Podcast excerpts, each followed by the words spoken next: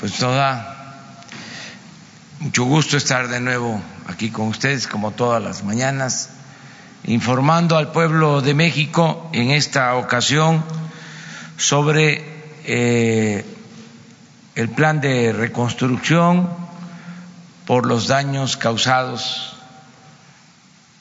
debido a los sismos.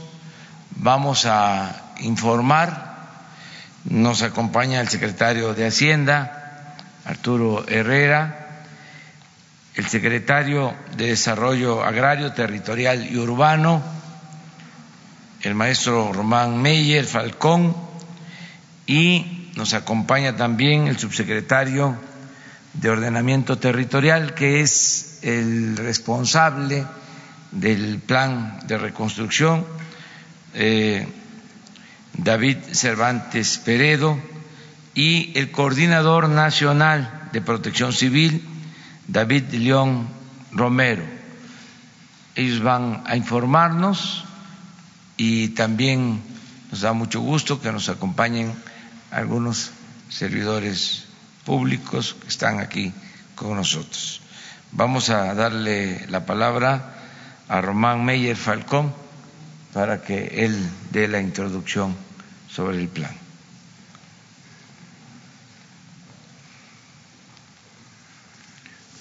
Muy buenos días a todos y a todas. Gracias, señor presidente. Estamos aquí con la finalidad de hacer un corte e informar a la ciudadanía del avance del proceso de reconstrucción. Agradezco la presencia de los representantes de la Secretaría de Educación, de la Secretaría de Salud, del IMSS, de la Secretaría de Cultura, de Protección Civil, quienes nos han acompañado a lo largo del proceso. El objetivo es compartir un diagnóstico de lo que hemos encontrado en diciembre del año pasado, lo que planteamos desde esta nueva administración y los avances del Programa Nacional de Reconstrucción. cuando nosotros llegamos, el diagnóstico que recibimos al llegar fue de 186.526 viviendas afectadas, 19.198 escuelas con afectaciones, 297 centros de salud y hospitales dañados y 2.340 edificios históricos afectados. Todos estos inmuebles dañados se registraron en más de 700 municipios con declaratoria de desastre. Los registros oficiales se llevaron a cabo por diferentes dependencias de la Administración Federal. También se incluyeron los censos y las acciones de diferentes entidades federativas. Debido a la imprecisión de los datos sobre la reconstrucción, durante los primeros meses de la transición se realizó una encuesta a casi 3.000 familias afectadas. En este ejercicio estadístico se levantó un muestreo representativo en 114 municipios. Los principales resultados fueron, uno, el avance fue del 21% en las viviendas reconstruidas en lugar del 29% como se señaló por la administración pasada. Dos, en entidades como Guerrero y Morelos fue donde encontramos un mayor número de viviendas reconstruidas. Tres, la mayoría de las familias hicieron uso de sus propios recursos. Cuatro, en entidades como Chiapas, Morelos y Guerrero, la mayoría de las familias afectadas recibieron incompletos sus apoyos. Cinco, hubo casos como en Chiapas en donde una de cada tres familias jamás recibió los recursos para la reconstrucción. Siguiente diapositiva. Los principales hallazgos que encontramos fueron, primero, no había un programa que planteara objetivos y estrategias o metas claras, ni mecanismos de operación o coordinación entre diferentes instituciones.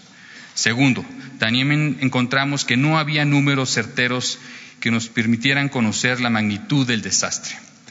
Por dar un ejemplo, había casos de planteles educativos que habían sido señalados como planteles con afectaciones por los sismos.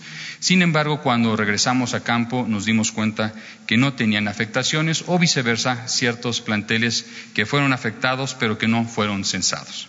Tercero, hubo un escaso y tardío acompañamiento técnico en el tema de la reconstrucción de las viviendas afectadas y también no se contó con una adecuación cultural y local. En conclusión, señor presidente, cuando recibimos la estafeta nos dijeron que teníamos que dar la última vuelta. Sin embargo, cuando arrancamos dimos cuenta que apenas estábamos iniciando. Ante esta realidad, la instrucción fue recorrer las comunidades, platicar con las familias afectadas y conocer de viva voz cuáles son sus necesidades y sus demandas. En cada uno de los recorridos que hemos hecho se van sumando nuevas familias que no estaban censadas. De la suma de voluntades y el trabajo de las diferentes dependencias, organizaciones civiles y gobiernos locales es como surge el Programa Nacional de Reconstrucción. Queremos aprovechar y agradecer a todas las familias y a todas las personas que han sido solidarias a lo largo del proceso y queremos hacerles llegar nuestro más grande afecto, señalando que estamos aquí para recuperar el tiempo perdido y que nadie se quedará afuera. Es tanto, señor presidente, cedo la palabra al Comisionado Nacional de Reconstrucción, al arquitecto David Cervantes. Gracias.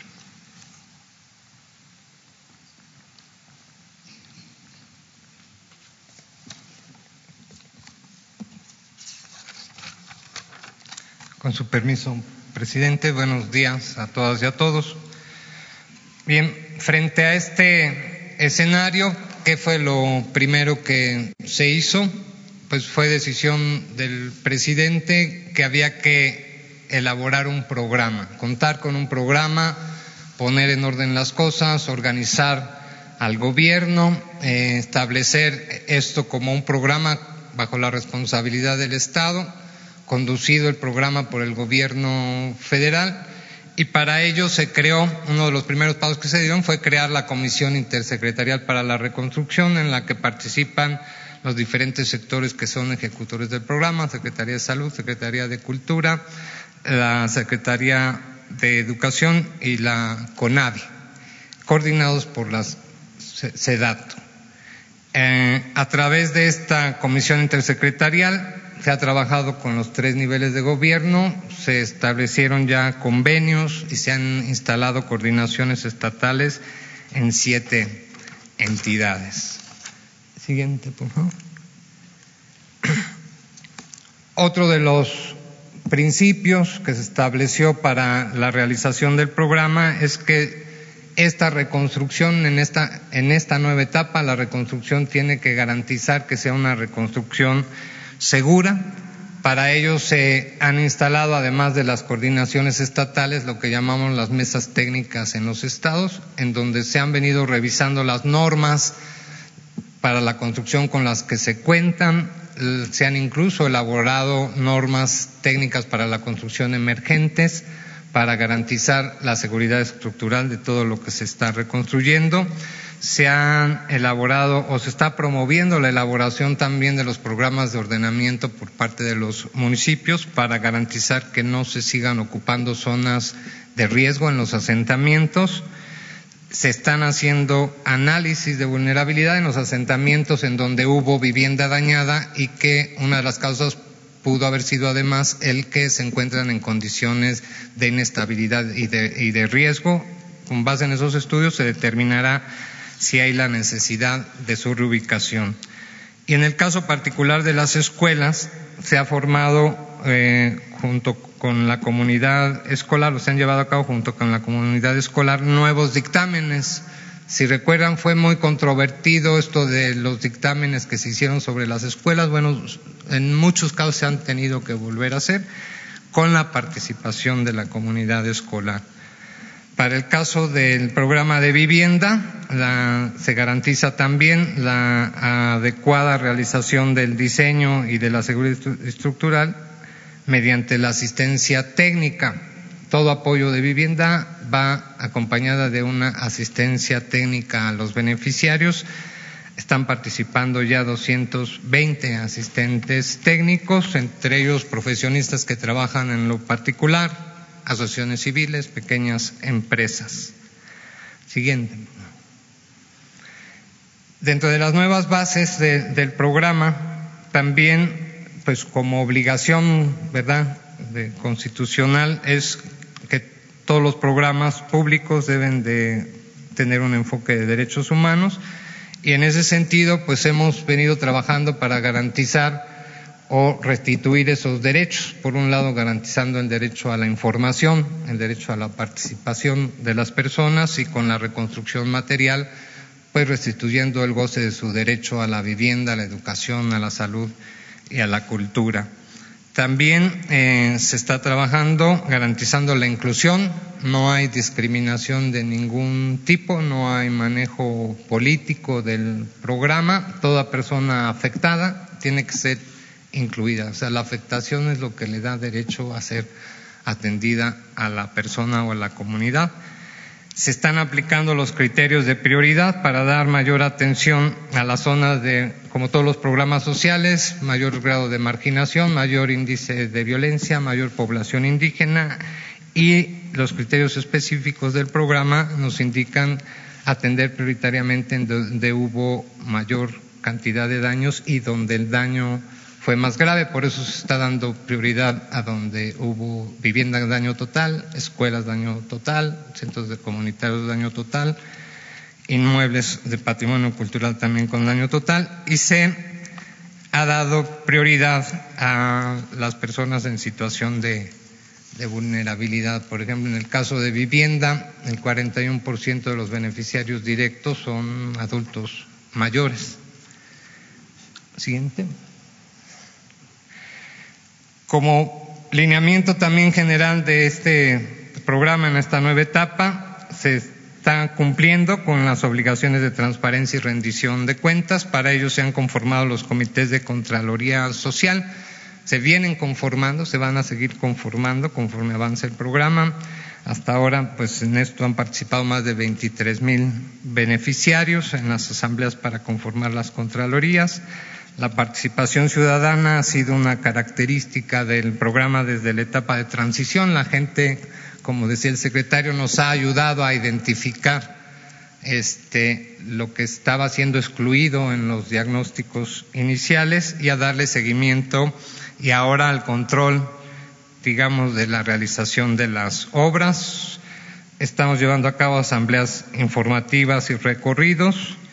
Eh, se están creando en las escuelas los comités escolares y a partir de mañana en una plataforma abierta empezaremos a publicar toda la información relativa al programa, iniciando por las acciones del ejercicio 2019 y posteriormente se podrá dar seguimiento ahí al proceso de construcción de cada una de las acciones que llevaremos a cabo.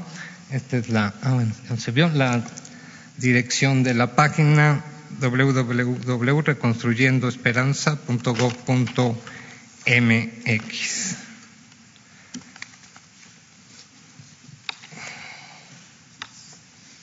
También eh, nos propusimos desde un principio que el programa, además de contribuir, por supuesto, a restablecer derechos de la población que fueron vulnerados, también debía de contribuir al fortalecimiento o a la recuperación de la economía local.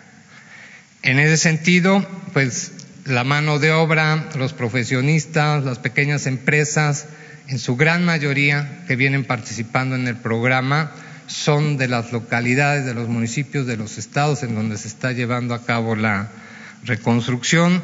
Hay una participación muy importante de la comunidad y de la familia en el proceso de reconstrucción. Hemos encontrado que de cada tres viviendas, en una hay participación directa de la familia en el proceso de reconstrucción de su vivienda con apoyo de la, de la comunidad. También se está, en el caso de la restauración, capacitando a personas que ya de por sí se dedicaban a la construcción, pero para esta especialización en la restauración, de manera que una vez que se concluya la restauración haya personas capacitadas para el mantenimiento de los inmuebles, dado que la falta de mantenimiento fue una de las causas también que generó que los daños fueran más severos en estos inmuebles. Bien, eh, estos son como los principales lineamientos, criterios, principios que hemos seguido en la ejecución del programa. Durante los primeros meses, además, pues nos abocamos a identificar aquello que hacía falta por reconstruir este, y así identificamos las acciones que podríamos llevar a cabo durante este ejercicio 2019. Aquí en la tabla mostramos el número de acciones por sector y por estado.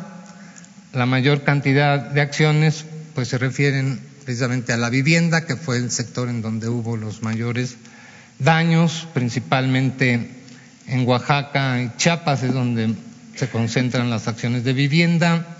En educación también fue el segundo sector con mayores daños, 7.344 acciones, también concentradas en Oaxaca, Chiapas y en el caso de escuelas en el Estado de México también hubo afectación importante.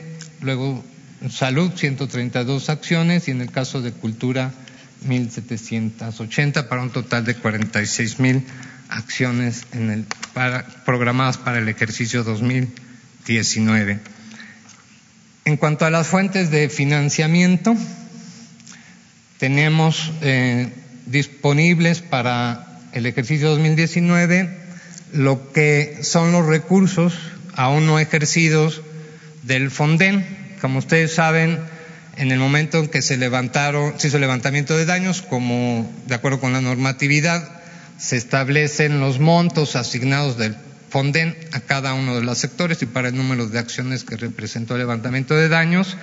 De esos recursos, al inicio de año contábamos con 9.753 millones de pesos y de los seguros con un monto de 6.268. A estos recursos se, se sumaron, por decisión del presidente, recursos fiscales del presupuesto en 2019, es decir, la magnitud de lo que había que atender, pues nos hacía ver que no iban a ser suficientes los recursos que estaban todavía del Fonden y de los seguros. Entonces se destinó recurso para el programa en el presupuesto 2019, 6.813 millones, y a eso se ha sumado recursos de otros programas o de otras fuentes, cuatro mil, eh, perdón, cinco mil cuatrocientos setenta y tres millones. En este rubro de otros es importante destacar la participación de fundaciones que han participado desde, ustedes saben, desde la etapa de la emergencia. Ahí podemos, eh, pues hay que nombrar porque ha sido importante su participación, su compromiso, la Fundación Carlos Slim, la Fundación Bancomer, que ha encabezado un grupo de fundaciones que se han especializado en reconstrucción de escuelas, en la Fundación Televisa, Banamex, eh, Azteca, Banorte, Proviva, entre otras, eh, y su aportación desde 2017 y lo que va a incluir este año es de más de cuatro mil millones de pesos, donde, pues por supuesto, se aplica recurso que fue recaudado por parte también por aportaciones de la ciudadanía. Ya cada fundación tiene su forma pues de dar a conocer cómo usaron los recursos, tienen sus mecanismos de transparencia, en fin. Y a estos recursos también es importante señalar que en tres estados sí se destinaron para el ejercicio 2019 recursos en sus presupuestos. Entonces, al recurso federal, en el caso de la Ciudad de México, se están agregando cuatro mil millones de pesos, tres mil quinientos de ellos para vivienda. En el caso de Puebla, 150 millones de pesos para vivienda y en el caso de Chiapas 125 millones de pesos también para vivienda. Solo en esos estados se eh, asignó recursos en sus presupuestos para la reconstrucción. Ahora bien, el, avance respecto de las metas 2019 por sector tenemos en vivienda un 26%, en educación un 59%, salud 17% y cultura 47%, un global de avance respecto a la meta 2019 del 30%. Y en el caso, o más bien en el proceso general de reconstrucción, los avances que tenemos son, para el caso de vivienda, por su situación particular de cómo se encontramos la situación en la vivienda, que no estaban identificadas claramente cuáles, sino que lo hemos ido haciendo en el trabajo de campo, lo manejamos eh, por eso por separado A finales de, de 2018 se tenía un 21% de avance. A esta fecha se llegaría al 26% y el estimado para el finales del ejercicio 2019 sería del 41% en el proceso ya general de, de reconstrucción. Y en el caso de los demás sectores, a finales de diciembre del año pasado se tenía un avance del 52%, a la fecha hemos llegado al 64% y se tiene una proyección para finales del ejercicio 2019 del 71%. Y bueno, como conclusiones, pues podemos decir que el avance respecto a las metas 2019 es del 30%. Durante el resto del año y el primer trimestre se concluirán las otras 32 mil acciones que están en proceso y pues es importante que la gente sepa, como lo dijo hace unas semanas aquí el presidente, que este programa no se acaba hasta que se acaba, hasta que todas las familias y comunidades afectadas sean atendidas, podemos decir que concluye el programa nacional de reconstrucción. Muchas gracias. Muy bien, pues este, si les parece, abrimos eh, sobre el tema y luego en lo general, ¿sí? Adelante. Buenos días, presidente. Buenos días a todos. Eh, quisiera saber, hasta el momento, bueno, ya nos dijeron que es el 30% de avance, pero ¿cuándo se concluiría o se estima, es difícil a veces, pero se estima avanzar en, en materia de vivienda, de escuelas, de reconstrucción de inmuebles? Y también, ¿qué pasó con los donativos que dieron 25 naciones eh, para la reconstrucción de, de los inmuebles y de de los daños, sobre todo porque el Vaticano también este, aportó. ¿Qué, ¿Qué pasó con esos ingresos? Y si me permite, presidente, otra pregunta para después sobre este sobre la elección de la CNDH organizaciones más de 100 organizaciones piden que sea un proceso abierto qué opinión merece de esta de este nuevo titular gracias bueno este David y, y Arturo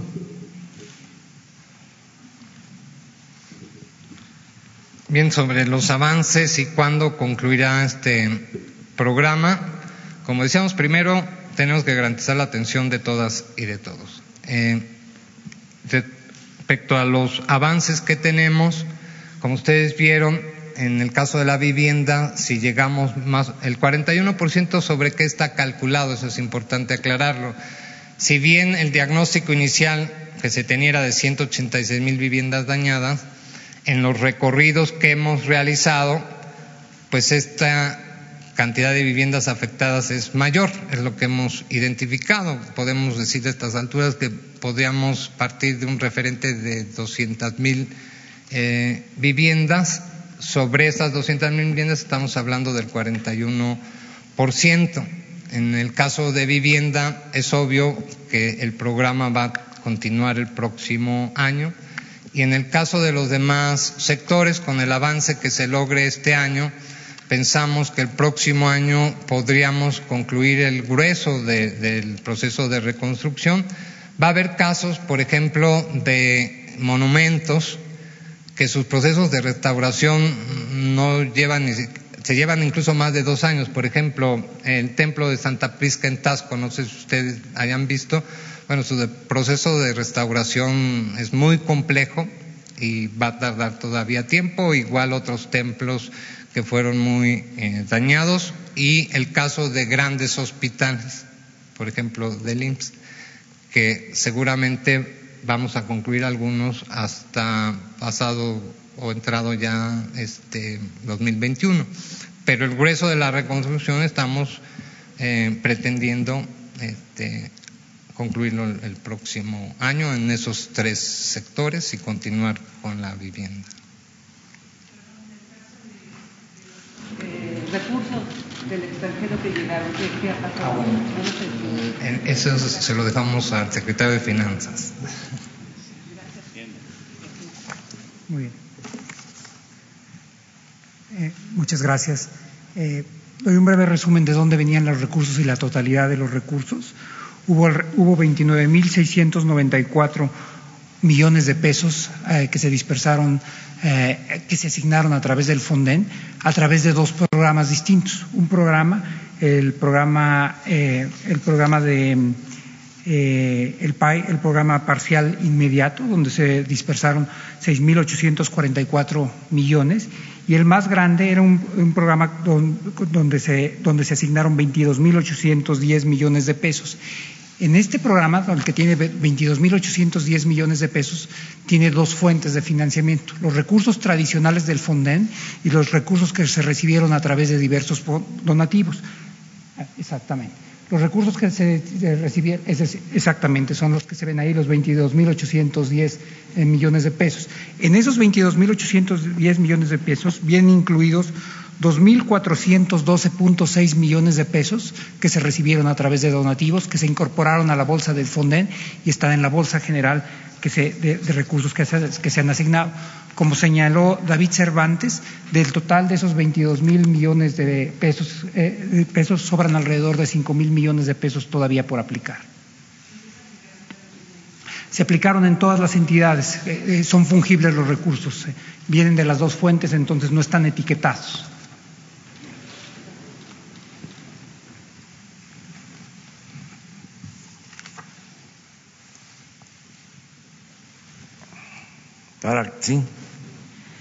Buenos días. Buenos días, presidente. Soy Tania Damián del portal de noticias Ángulo 7 de Puebla. Eh, sobre el tema, eh, presidente, preguntarle cómo va el proceso de reconstrucción en Puebla.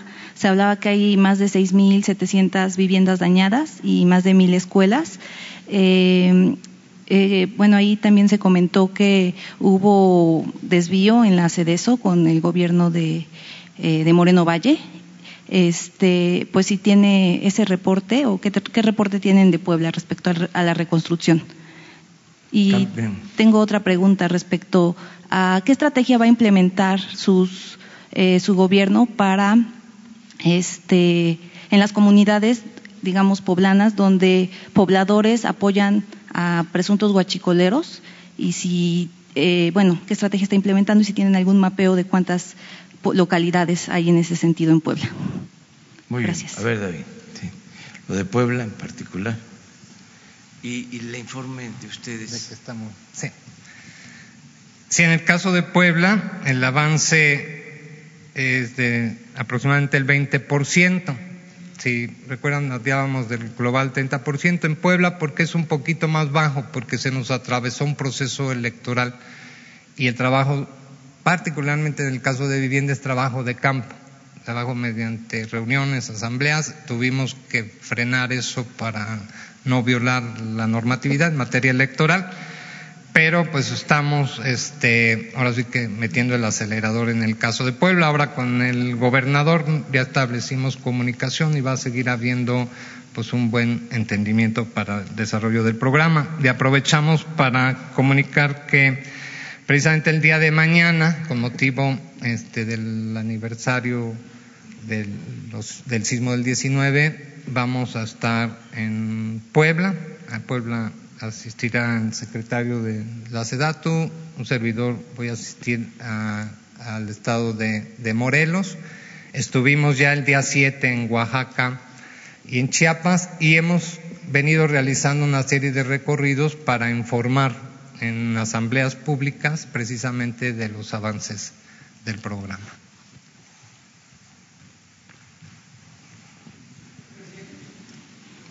Primero ella y luego Gracias, buenos días. Una pregunta sobre Jojutla.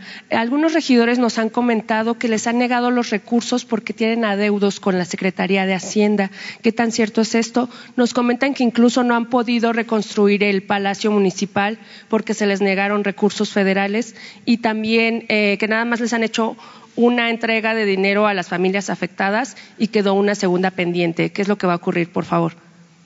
También, David. Ya te quedas aquí para. Sí, bueno, sobre lo primero, en el caso de Jojutla, eh, efectivamente el gobierno municipal heredó una deuda con Hacienda y eso le ha representado dificultades para ejercer recursos federales, no solo lo que tiene que ver con la, reconstrucción. Esto lo hemos ya planteado a la Secretaría de Hacienda para que se pueda revisar. En cuanto a los apoyos, eh, ya se ha agilizado, ciertamente. Hubo casos en donde hubo cierta lentitud, cierto rezago en lo que se le llama técnicamente la dispersión de recursos, pero ya hemos este, visto esto con el director de Banca del Bienestar y esto se va a ir eh, resolviendo progresivamente para que las familias tengan en, el momento en que terminan la primera administración de su recurso para la vivienda, inmediatamente puedan contar con la segunda administración y la, la obra no eh, se detenga. Quédate. Sí. Y al secretario de Hacienda. Eh, señor secretario, en esta administración se dará seguimiento a los bonos catastróficos que aplicó su antecesor Antonio Mit, porque la versión es que es un mal negocio y los inversionistas internacionales incluso hacen juego con él desde las Islas Caimán, por un lado, y también usted, señor secretario y señor presidente, en la edición digital del periódico New York Times esta mañana, el exsecretario de Exteriores, Jorge Castañeda, dice que debido a la recesión internacional, el crecimiento de la economía será cero y que de mexicana y que al mismo tiempo los fondos que se dedican para programas asistenciales pues tendrán que irse a la baja por el panorama internacional que observa Jorge Castañeda en el periódico New York Times esta mañana.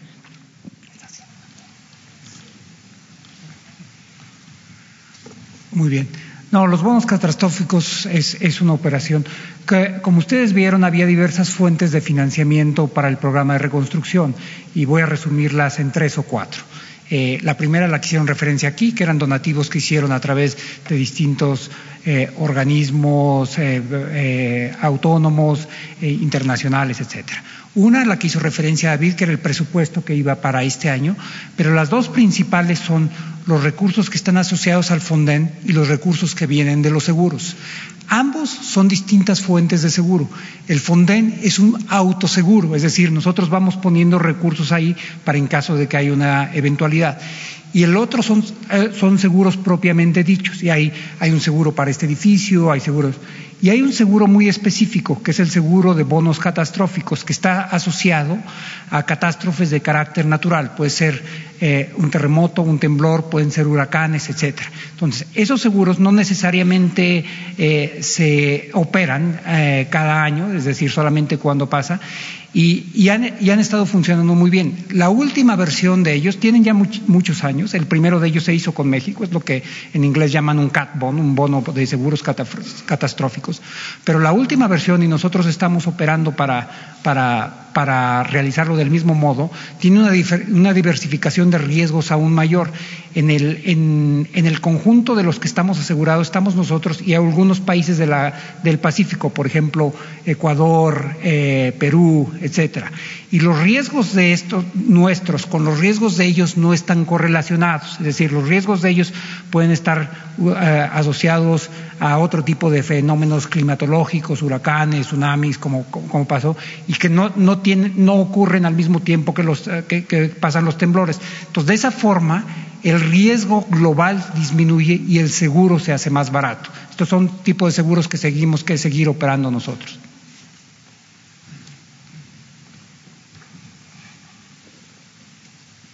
Eh, buenos días. Eh, preguntarle sobre el tema de, la, de este tema de reconstrucción.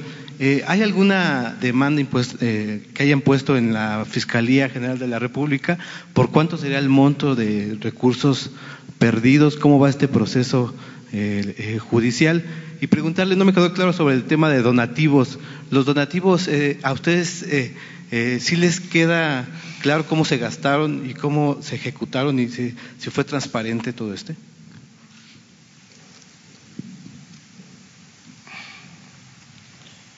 Muchas gracias. En relación al tema de las demandas, eh, hemos, eh, cada una de las diferentes instancias, recordemos que son múltiples secretarías que colaboran en el proceso de reconstrucción, cada una de las secretarías ha hecho mención a sus propios órganos internos de control. Entonces, prácticamente nosotros hemos ya entregado en este caso a través de la Comisión Nacional de Vivienda, a través de la CONAVI, todo tipo de irregularidad que se ha presentado y que hemos tenido, eh, digamos, una noción clara en el proceso de reconstrucción. Entonces, eh, nosotros hemos entregado ya toda la información, digamos que a las autoridades correspondientes, a la Secretaría de la Función Pública.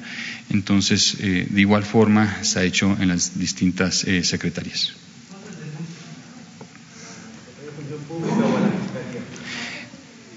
Nosotros tenemos el dato que son prácticamente las observaciones por parte de la Secretaría de Función Pública como de la Auditoría Superior de la Federación y son prácticamente las mismas observaciones que ya anteriormente se han eh, mencionado y hemos encontrado irregularidades, pero en su gran mayoría son las que hoy en día ya son públicas. Si les parece, este, hoy se informa sobre las eh, denuncias presentadas, le pedimos a, a, Jesús para que la Contraloría este, dé un informe sobre esto en particular.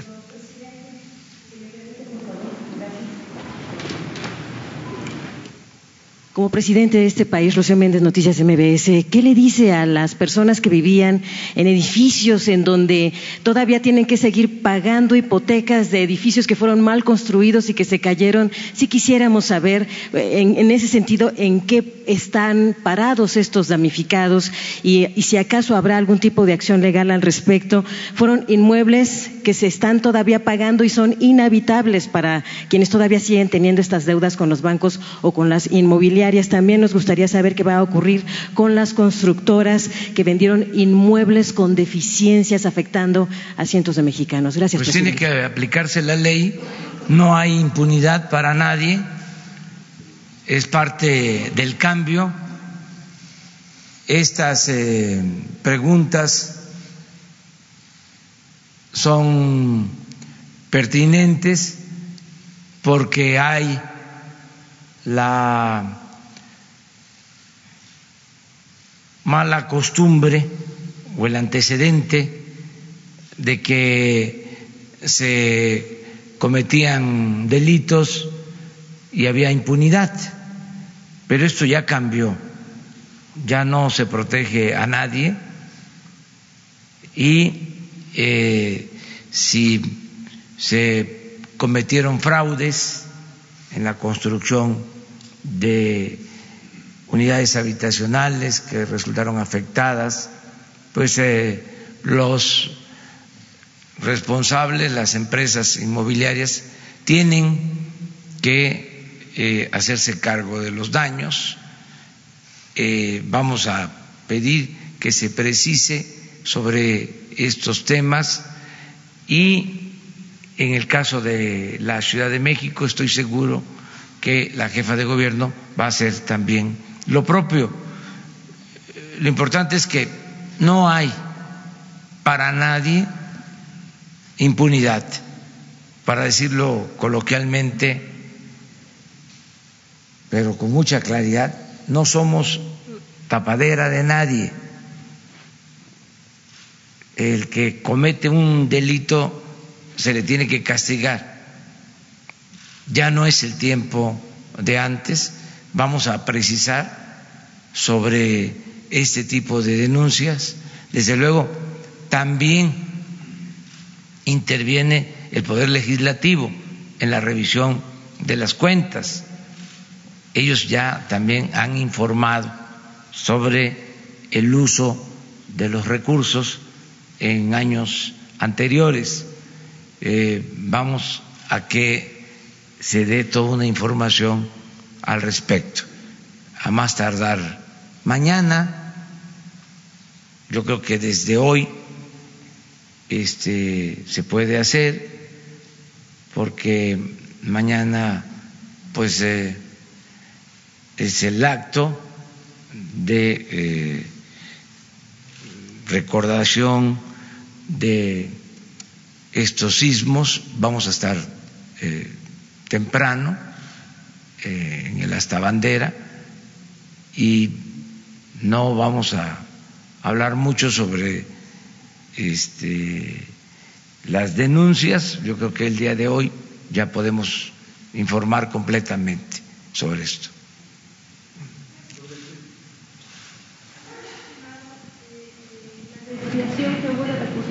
El secretario Meyer habló hace rato de que una de cada tres familias no recibieron apoyos. Entonces querría saber si hay alguna estimación del desvío de recursos que hubo y qué tanto eh, han encontrado en la SEDATU, en la gestión de Rosario Robles, respecto a todas estas irregularidades detectadas, por favor.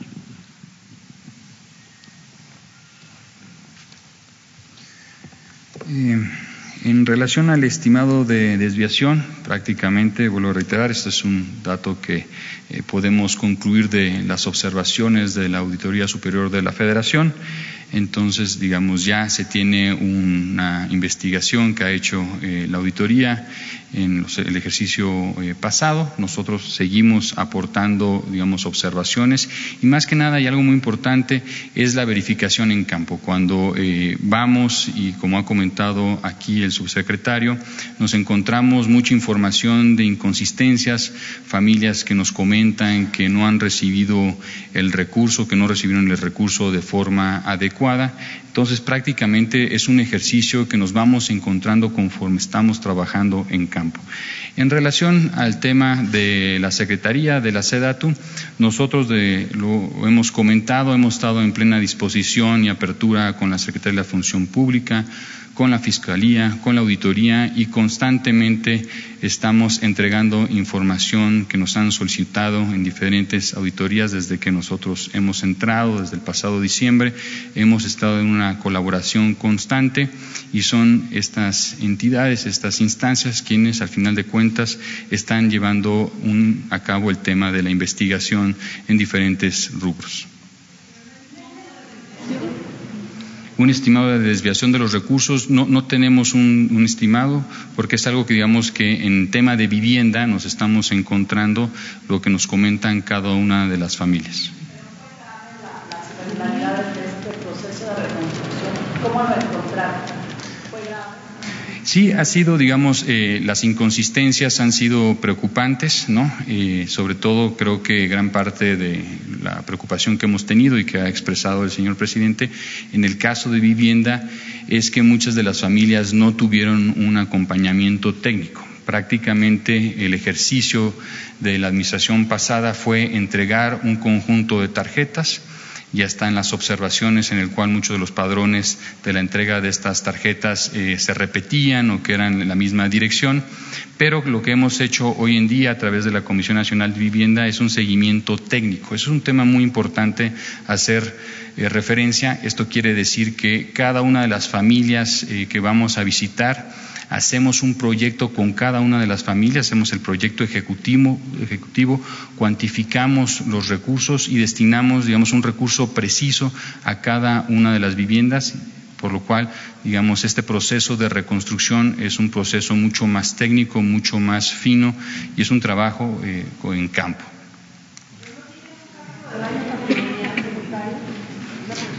Sí, eh, si quiere le, le, cedo la palabra al comisionario eh, y ya tenemos aquí una, una lámina sobre el tema.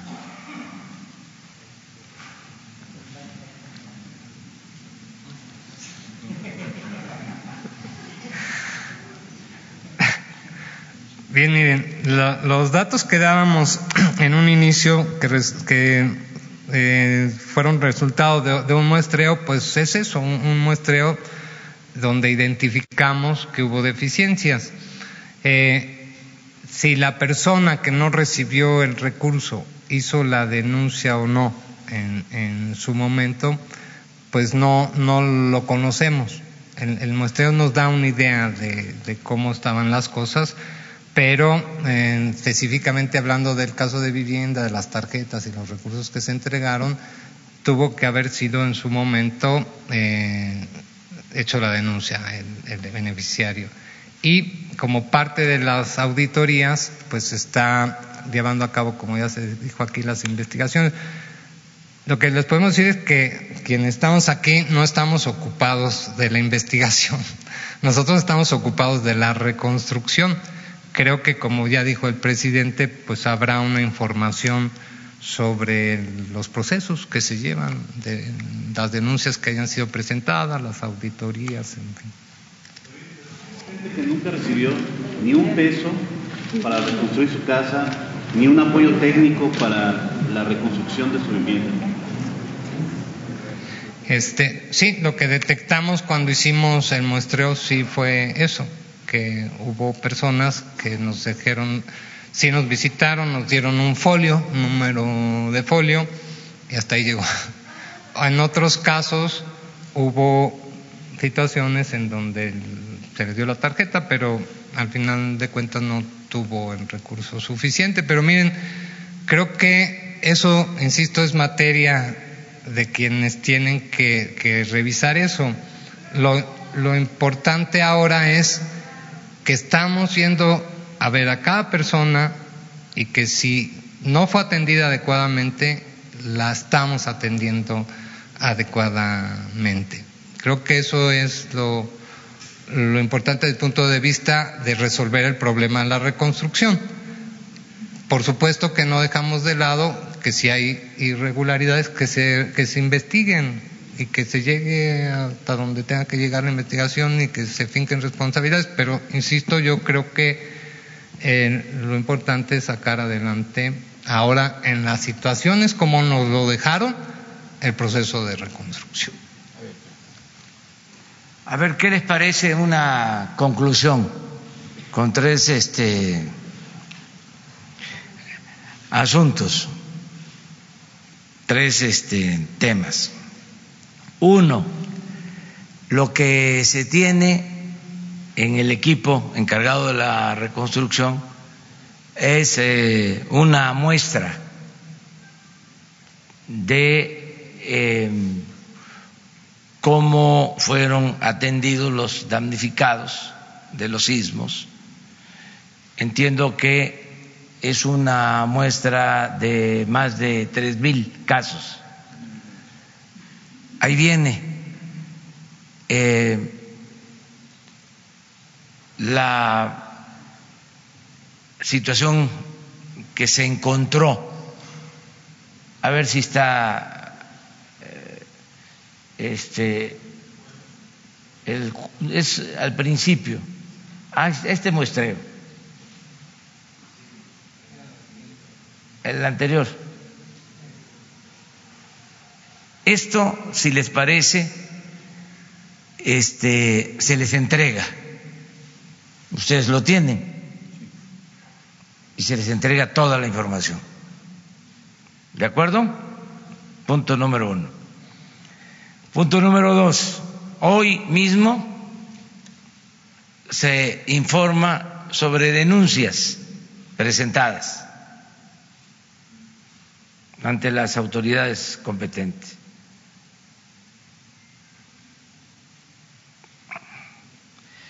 La función pública, lo que tiene eh, la auditoría mayor de la federación, que ya ha hecho auditorías y tienen una revisión sobre las cuentas que se han este, presentado de años anteriores. Nosotros nos hacemos cargo de este, reunir esa información y denuncias en la fiscalía.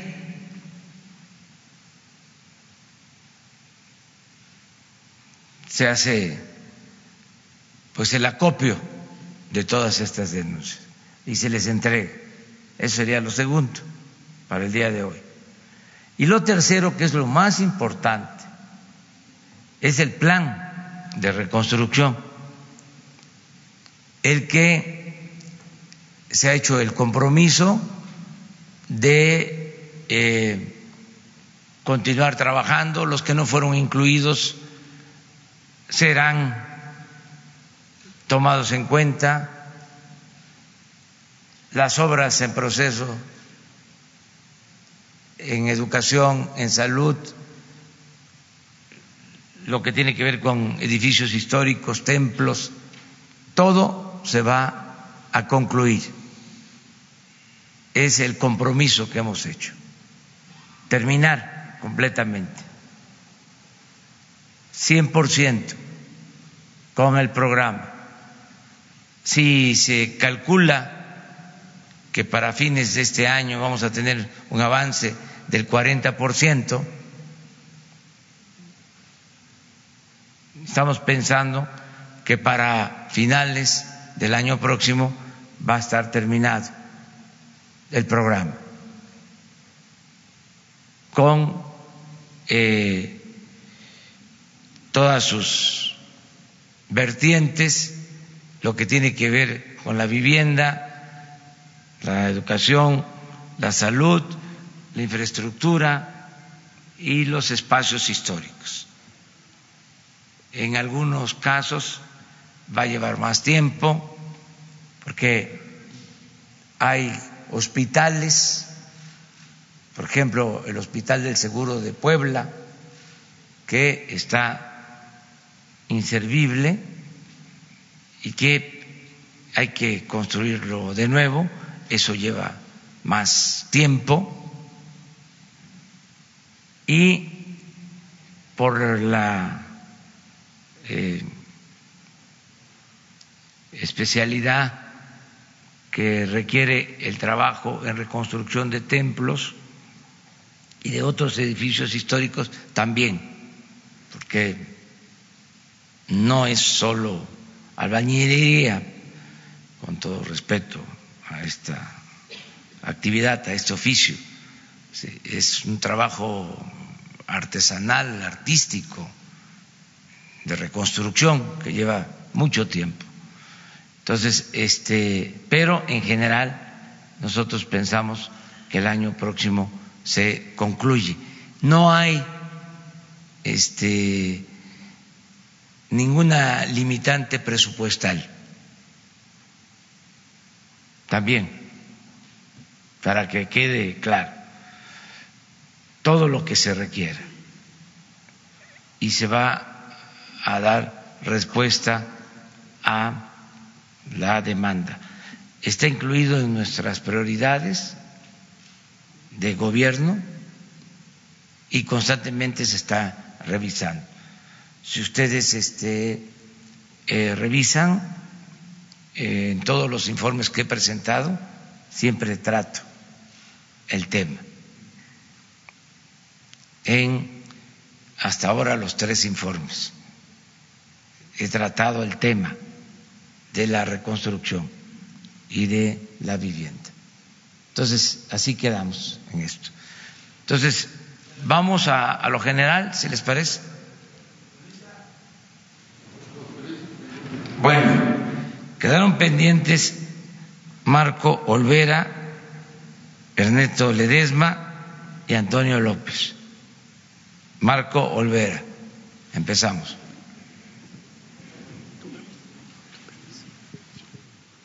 Para el señor que tiene problemas, dice que de qué medio soy. Soy del diario digital Bajo Palabra y soy Marco Antonio Olvera. Una dos preguntas para usted, presidente, y una pregunta para el secretario de Hacienda.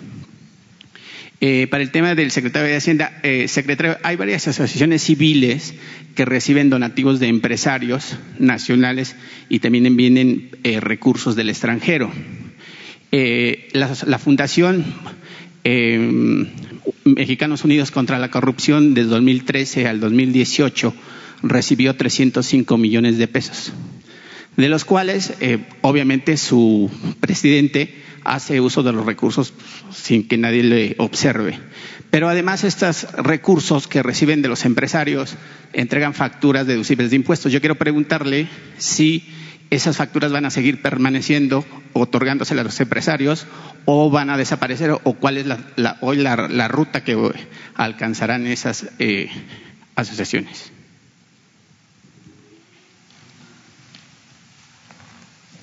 Sí, hay un, hay un proceso muy específico para lo que se llaman donatarias auto, autorizadas. Es un proceso que se va re, revisando año con año y se va cumpliendo que estas asociaciones efectivamente cumplan con ellos. Hay algunas modificaciones menores en, las, eh, en, en la miscelánea fiscal que enviamos hace unos días, hace 10 días al, al Congreso de la Unión, este, pero no hay nada específico con ninguna asociación en particular. Vamos a seguir revisando que cumplan con las, con las características. No hay ningún cambio en, en lo general. Ok, y para usted, presidente, si me lo permite, ayer se hizo Trendy Tropic, una declaración de una empleada de Interjet, en el sentido que decía que el del grito de independencia se soltara una bomba para que, pues, obviamente, sucediera una desgracia que, de los mexicanos que asistieron al grito de independencia y que le acompañaron. En Estados Unidos, en Europa, un comentario de esos pone en riesgo el estado de los dirigentes que gobiernan. ¿Qué opinión le merece esta actitud de esta persona? Que además Interjet debe impuestos y que el SAT le ha retenido el 10% de sus ingresos de manera inefectiva. Bueno, este, hay que esperar a que termine la investigación que ofreció Interjet. Ellos este, emitieron un comunicado en ese sentido y hay que esperar a ver qué eh, resuelven, qué deciden como empresa sobre esta actitud y eh, tener las pruebas, los elementos, eh, conocer más sobre cómo se eh, dieron estas expresiones, incluso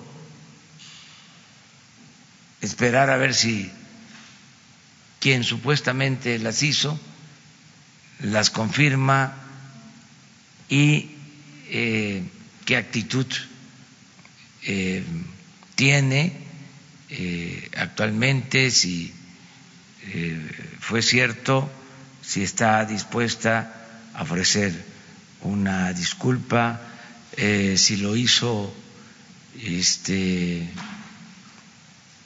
pues de manera inconsciente como este, todo parece indicar, eh, porque es una expresión pues muy fuerte, una cosa muy este, irracional, pero esperemos, esperemos, no nos adelantemos, eh, vamos a, a, que la empresa eh, y quien participó eh, expliquen más sobre estos hechos y no condenemos a priori, vamos a esperar, no nos adelantemos y ya después eh, podemos hacer ya pues una eh, conclusión sobre el asunto, ¿no? Porque sí es una expresión de haberse hecho de la manera como está en las redes bastante fuerte.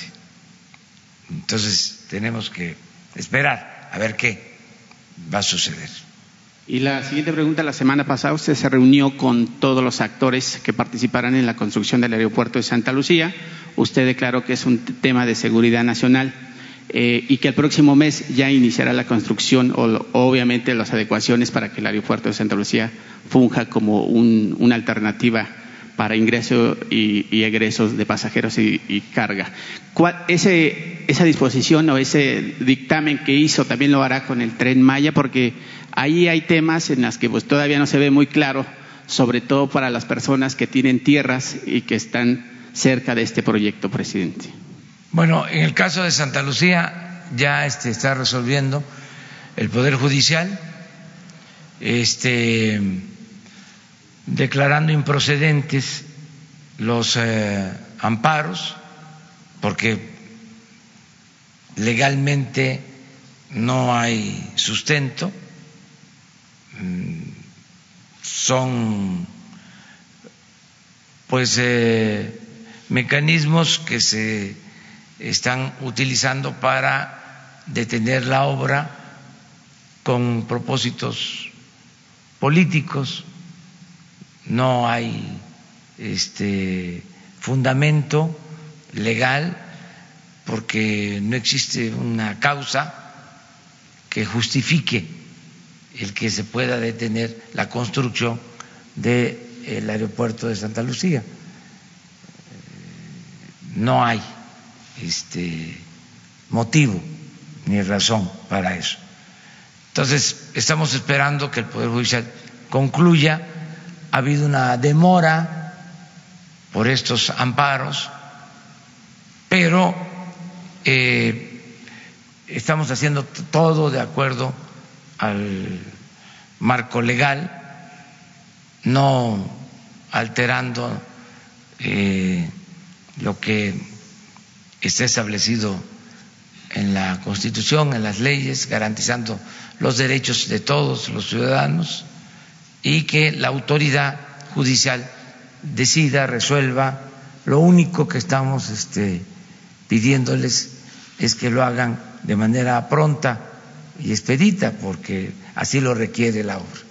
En el caso del tren Maya no hay este, problemas, tocó madera, no vaya a ser que ahora este, se vayan a, a, a, presentar amparos en serie este, contra el tren Maya, pero no ha habido ningún problema. Eh, es eh, algo que este, decidieron nuestros adversarios, yo creo que de manera equivocada eh, yo los llamo a que reflexionen, esas no son formas de eh, oponerse a nuestro gobierno, porque se afecta a los ciudadanos, se afecta a todos, y no hay razón, están actuando como rebeldes sin causa. Este, no tienen por qué detener esta, esta obra, ni tampoco lo del tren. Ya hablamos de que el tren Maya, eh, más de la mitad de su este, extensión, de los cerca de 1.500 kilómetros, son el antiguo tren o la antigua vía del tren del sureste, desde Palenque hasta Valladolid. Es la vía del tren. ¿Qué pasó? Este, que es interesante. Cuando estaba la piñata, estaban rompiendo la piñata, porque eso fue el periodo neoliberal este, repartiéndose todo, fíjense, ni siquiera en eso tomaban en cuenta el sureste de México. Entonces se quedaron con las vías de trenes del centro y del norte del país y no les interesó el istmo ni el sureste. Cuando yo me enteré de que esas vías eran eh, de dominio de la nación, eran de eh, el Estado mexicano, que no se habían concesionado me puse feliz. Porque en ninguna otra parte se podría hacer un tren de pasajeros porque ya todas las líneas están concesionadas.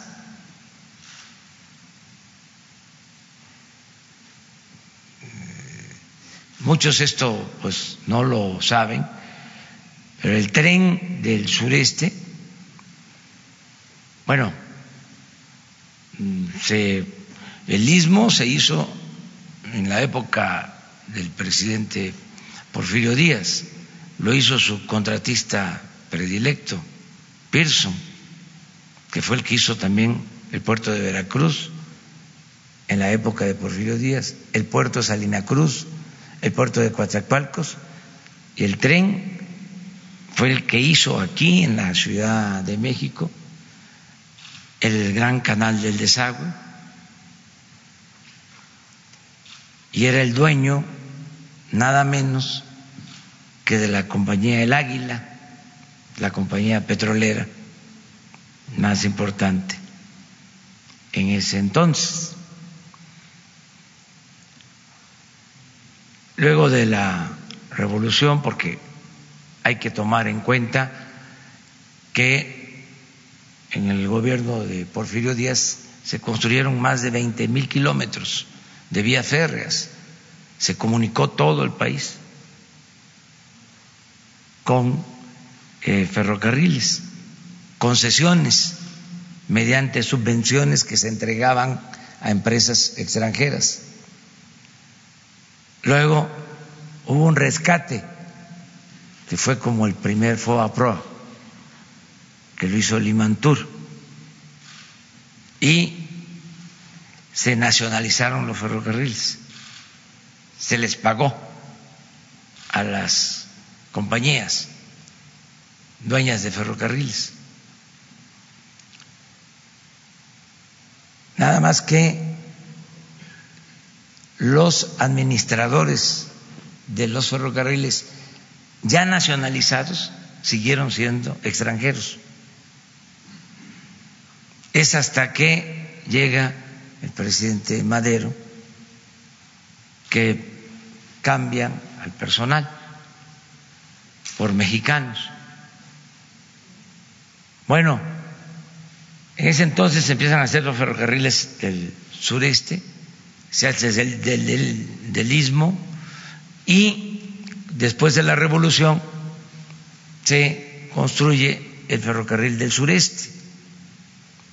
Empieza el general Cárdenas y lo inaugura el presidente Miguel Alemán. En esa vía es que va el tren Maya, más de la mitad de la superficie. Desde Palenque, bueno, se tiene la concesión este, pública de Tapachula a Istepec y Salina Cruz, Coatzacoalcos. Y Coatzacoalcos, eh, Campeche, Mérida, hasta Valladolid es público. Que eso es eh, pues una gran ventaja, porque se tiene el derecho de vía. Pero no les importaba el sureste, hasta en eso. Por eso el crecimiento en el periodo neoliberal se dio en el norte, en el centro, y en el sureste, en vez de crecimiento, hubo decrecimiento económico. Pero ahora, sin dejar de atender el norte y el centro, ya le llegó también este, su tiempo al sureste. Y por eso lo del tren Maya y otras obras. Porque en el sureste, y esa es la paradoja, la contradicción, están los recursos naturales. En el sur sureste está el 70% del agua del país, está el petróleo, está el gas, están pues las tierras fértiles y culturalmente en el sureste pues están los centros arqueológicos más importantes de México y del mundo. Además, las bellezas naturales. Entonces, ahora hay planes para impulsar el desarrollo del sureste. Y lo que queremos no es que se reduzca el crecimiento en el norte o en el Bajío. Lo que queremos es que se mantenga y que pueda crecer incluso el crecimiento en el norte, en el Bajío, y levantar el sureste, emparejar. Ese es el propósito. Entonces, lo de los amparos eh, no van a prosperar por ese hecho. Hay quienes dicen no al tren Maya y no conocen, lo digo de manera respetuosa, este, por dónde va el tren Maya. Eh, es la vía que ya existe este, hacia el sureste. Bueno, ahora Ernesto Ledesma, que quedó pendiente, no vino. Antonio López. Buenos días, presidente Antonio López del periódico La Razón. Eh, eh, en un par de horas usted va a ser testigo de este encuentro que va a tener la Fiscalía General de la República con los padres de, del caso. Igual en esta materia me gustaría preguntarle, presidente, nosotros hace un par de días tuvimos la oportunidad de platicar con el titular de la Oficina Especial para el caso de la CNDH, el maestro José Trinidad Larrieta. Él nos platica que existen dos líneas de investigación que fueron desestimadas por la Fiscalía.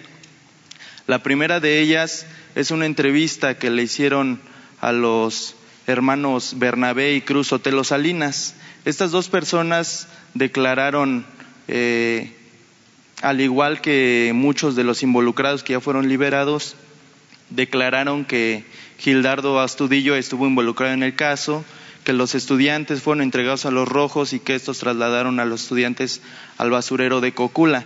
Estas declaraciones, a diferencia de quienes ya fueron liberados, las hicieron en presencia de sus representantes, sus abogados, la hicieron también en presencia de, de representantes del Centro Pro de Derechos Humanos e incluso estuvieron presentes los integrantes del GIEI, por lo que el maestro Larrieta afirma pues que estas declaraciones sí son válidas y fueron desestimadas. La siguiente línea de investigación son estos mensajes, los chats que fueron interceptados desde Chicago y en los que también señalan a, Gildardo Astudillo. Eh, en esta, bueno, en este tema eh, señala el maestro que estas dos líneas de investigación, de ser retomadas, permitirían no solo que pues que ya se detenga esta liberación que se ha venido dando, sino que incluso permitiría que se puedan reaprender algunos de algunos de los involucrados e incluso permitiría incluso coadyuvar a esclarecer el caso. En esa materia, presidente, preguntarle si usted está dispuesto o si usted en un par de horas le pediría al, al fiscal que retome en particular esas dos líneas de investigación. Gracias. Yo creo que este, lo que acabas de expresar lo está este, retomando la Fiscalía, o sea, lo va a tomar en consideración. Ellos eh, están ya trabajando en este eh, asunto tan importante porque queremos saber sobre el paradero de los jóvenes de Ayotzinapa. Me pidieron los padres, las madres, este encuentro con el fiscal y eh, se va a dar el día de hoy. Va a estar el fiscal general y va a estar el fiscal especial del caso de Ayotzinapa. Yo por respeto a la autonomía de la Fiscalía, voy nada más a introducir la reunión, a expresar que se cumple con el compromiso de solicitarle formalmente al fiscal y respetuosamente que les informe con amplitud a los padres y a las madres de los jóvenes de Ayotzinapa. Eh, y me voy a retirar, es decir, voy a introducir, como es un asunto que tiene que ver con la Fiscalía, que es autónoma, la recomendación que estamos eh, siguiendo es de que se queden ellos con los fiscales. Este, y va a ser un buen encuentro. Puedo decir que le tengo confianza, como lo he dicho en otras ocasiones, Alejandro Germanero, fiscal general, lo considero un hombre íntegro, que no representa a grupos de intereses creados y que eh, estoy seguro va a seguir actuando con rectitud y en este caso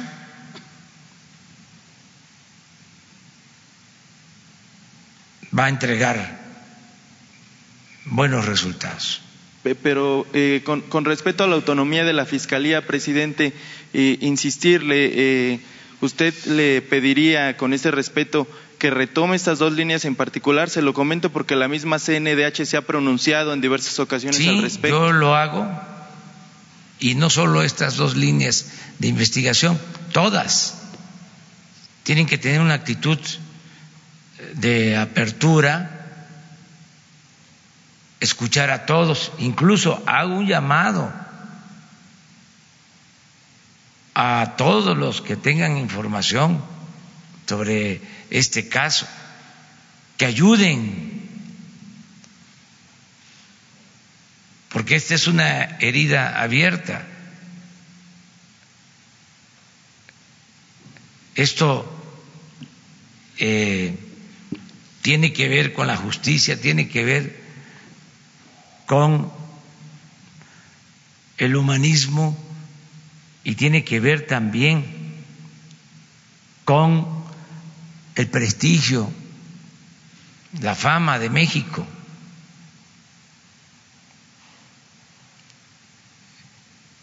Todos tenemos que ayudar, contribuir y si hay personas que intervinieron, que cuenten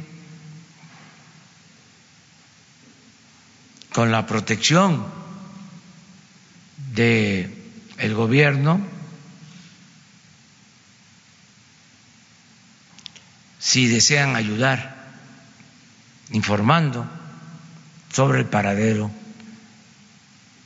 de los jóvenes, todo lo que se puede hacer.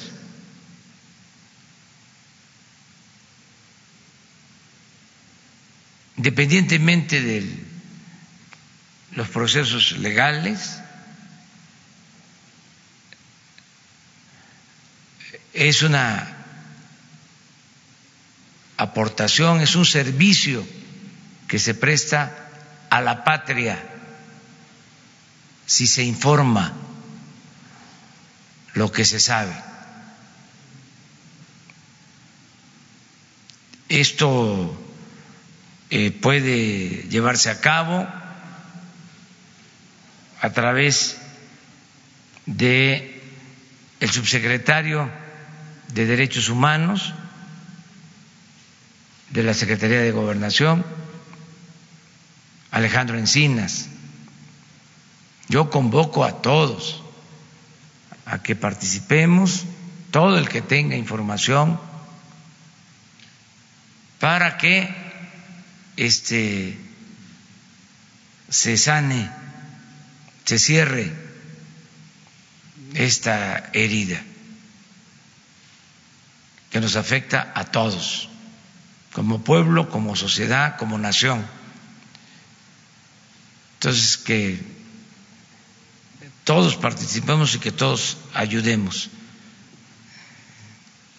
yo estoy seguro que este, va a haber información. sobre la reunión del, con el fiscal y con el Poder Judicial? No me informó sobre eso todavía, hasta hoy seguramente me va a informar. Pero quiero decirles que es muy buena la relación institucional con el Poder Judicial de manera especial con el presidente de la Suprema Corte de Justicia y con el fiscal general. Es una relación respetuosa y de cooperación. Por eso este, se da esta reunión del día de hoy. Le pedimos de manera muy atenta, respetuosa, considerando la autonomía de la Fiscalía, por tratarse de las mamás, de los papás, de los jóvenes que están como muchos otros padres lamentablemente desesperados, muchos otros que este, tienen a sus hijos desaparecidos y esto pues es un dolor permanente. Entonces todo lo que podamos hacer por ayudar a facilitar las investigaciones, a que se aclare este, lo que sucedió y que se castigue a los responsables. Pero eh, al igual que el castigo, lo importante es saber en dónde están los jóvenes, en dónde están los estudiantes de Ayotzinapa. A ver. Buenos días. Este, mi nombre es Mario Alberto Segura, soy del portal del Sol del Sur, Tamaulipas.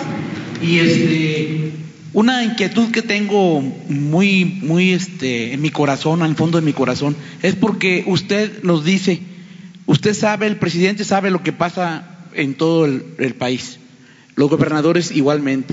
Usted fue a Tamaulipas recientemente y visitó el municipio de Hidalgo. En ese municipio, a escasos kilómetros de donde usted estaba, no ni dos creo que eran, está una, una, una- unas personas, más de 90 personas, entre niños, jóvenes mujeres, eh, hombres, eh, personas adultas mayores, que están muriendo de hambre, que han estado pidiendo desde hace varios meses atención urgente, porque no pueden ni salir a comprar alimento para, pues para, poder seguir viviendo donde están como encarcelados, encapsulados, dice la diputada Noemí Estrella, ¿sí? que es la que encabeza una eh, organización que ellos llaman Columna Armada Pedro J. Méndez. Eh, hemos estado informando a través del activista Néstor Troncoso eh, desde hace varios meses y yo como periodista que, que se me decía lo que estaba sucediendo. Mi estado está catalogado como un estado del silencio. Primero sale la información de lo que sucede en mi estado, sale de, de acá, de, a nivel nacional, que salga de, mi- estado. ¿Por qué? Porque tenemos una autocensura, ¿sí? Autoimpuesta como periodistas, no porque a lo mejor el gobernador te diga no escribas esto, no digas lo otro, sino porque estamos sitiados por el crimen organizado, ¿sí? Entonces, para poder sobrevivir, pues tenemos que estar autocensurados, ¿sí? Yo soy el primer periodista en el país que estoy dentro del mecanismo de protección. Aún así tengo miedo, pero también tengo que hacer mi trabajo. Y entonces, yo llegué a soñar que el día que usted fue a Hidalgo, que usted y el, y el gobernador que se dice que está con usted también, eh, Francisco García Cabeza de Vaca, este, podrían haber eh, desviado un poquito hacia, hacia ese lugar, elegido Buenavista, y podrían haber llevado una columna, pero no la columna armada, sino una columna de ayuda, solidaridad, de paz, con ese alimento y ese medicamento que están solicitando en ese punto del de, país, en ese punto de Tamaulipas. Pero vemos que pasan los meses, pasan, siguen pasando, eh, Milenio ha estado reportando muy, muy subsecuentemente este, cómo se escuchan los balazos hacia esas casas, como las lamentaciones de las personas que están ahí, que están clamando por ayuda y no pasa nada. Esto es un delito de lesa humanidad. ¿Por qué tiene que trascender ah, internacionalmente si usted está enterado de todo lo que pasa? Si el presidente de del gobernador de Tamaulipas está enterado de todo lo que pasa, ¿por qué no llega la ayuda? ¿Por qué no llega la intervención? Eh, aquí va la pregunta también para eh, el, secretario de Hacienda. Este, ah, están hablando del tema de que eh, el gobernador quiere más recursos porque es un estado que después es el segundo estado, ¿verdad? Que más productivo, quiere, quiere dinero. Pues, está bien, para Tamaulipas está muy, está muy bien. Pero también sale el tema de que hay constructores que no están pagando impuestos. Hay muchas, eh, por lo que nos dijo por ahí el senador Ricardo Monreal, muchas empresas que han nacido fantasmas, solamente nacen, eh, hacen muchos eh, obra, cobran muchos millones y no pagan impuestos. Si pudiéramos decir cuáles son esas empresas, qué se va a hacer con ellas y qué se va a hacer en este punto que es lastimoso para más de 90 familias que no pueden ni salir a comer porque no hay ninguna policía que les pueda acompañar, tan siquiera para salir a hacer sus compras. Gracias por su respuesta. Mire, este, yo he estado en Hidalgo varias veces, este, ahora fuimos, en efecto, y no eh, tuve ninguna petición, ninguna demanda sobre lo que estás aquí eh, diciendo. No dudo de tu dicho, nada más decir que no tenía yo este, información sobre esto. O sea, nadie se acercó eh, y escucho a todos. O sea, habían pues como tres mil personas, cinco mil, y este, hicimos el acto, fuimos a, en este caso, al hospital eh, de Hidalgo, al día siguiente fuimos al hospital de San Carlos, que está relativamente cerca también, y no hubo este, nadie que me planteara este tema. A lo mejor como tú lo mencionas, por miedo, este, por amenazas, pero ahora que lo estás diciendo, vamos nosotros a investigar y si hace falta el apoyo, vamos a enviar el apoyo. Nadie puede estar en esa situación que tú describes. ¿sí? Tiene que haber libertades. Lo que hay ahí, que es evidente, pues son eh, diferencias, este, confrontaciones, vamos a decir, políticas, eh, ahí, en Hidalgo y en otros eh, municipios, no solo de Tamaulipas, también del país. Entonces, por eso eh, hay diferencias, eh, se cuestiona a presidentes municipales, se cuestiona a legisladores, a los propios gobernadores, porque hay agravios o resentimientos. Yo lo que estoy haciendo es eh, llamando a la concordia a la unidad, a la paz, en todos los casos. Sí, sí, este, pero pues yo voy con ese mensaje de paz a todos lados. Eh, y me acompañaron eh, periodistas nacionales, estaban muy interesados porque uno se da cuenta cuando hay una zona donde se piensa que hay confrontación, hay conflictos, pues este va más prensa de lo normal, cosa que también agradezco mucho. Este y ahí en Hidalgo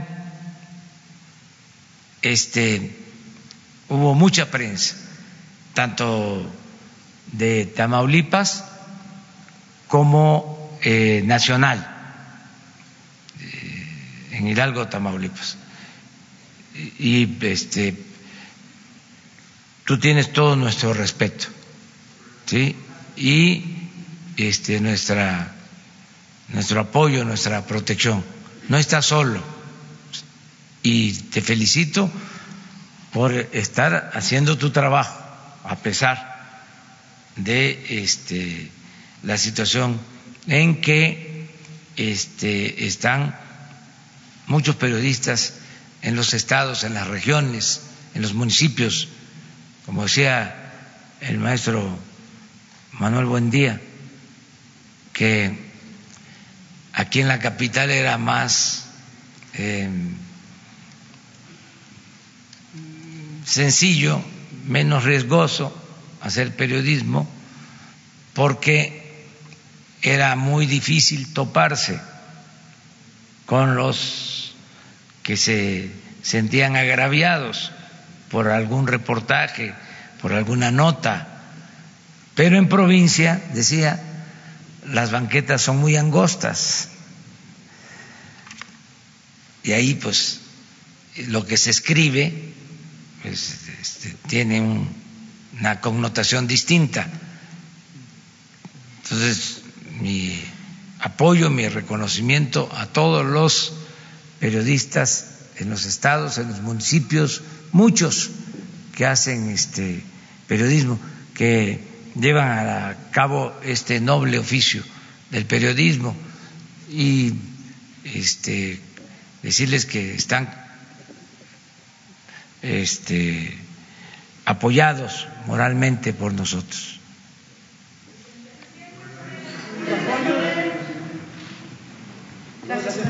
Buenos días. Preguntarle sobre el tema de la, de la CENTE. Hoy regresa a la Cámara de Diputados.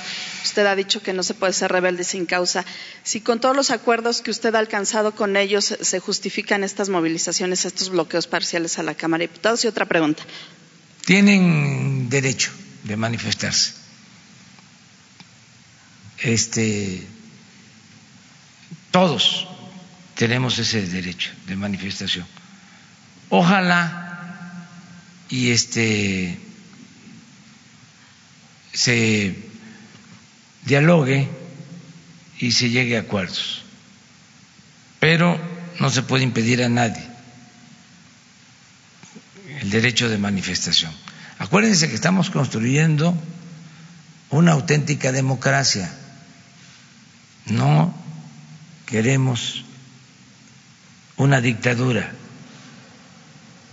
En la democracia hay que garantizar las libertades, el derecho a disentir, la pluralidad, tiene que haber oposición.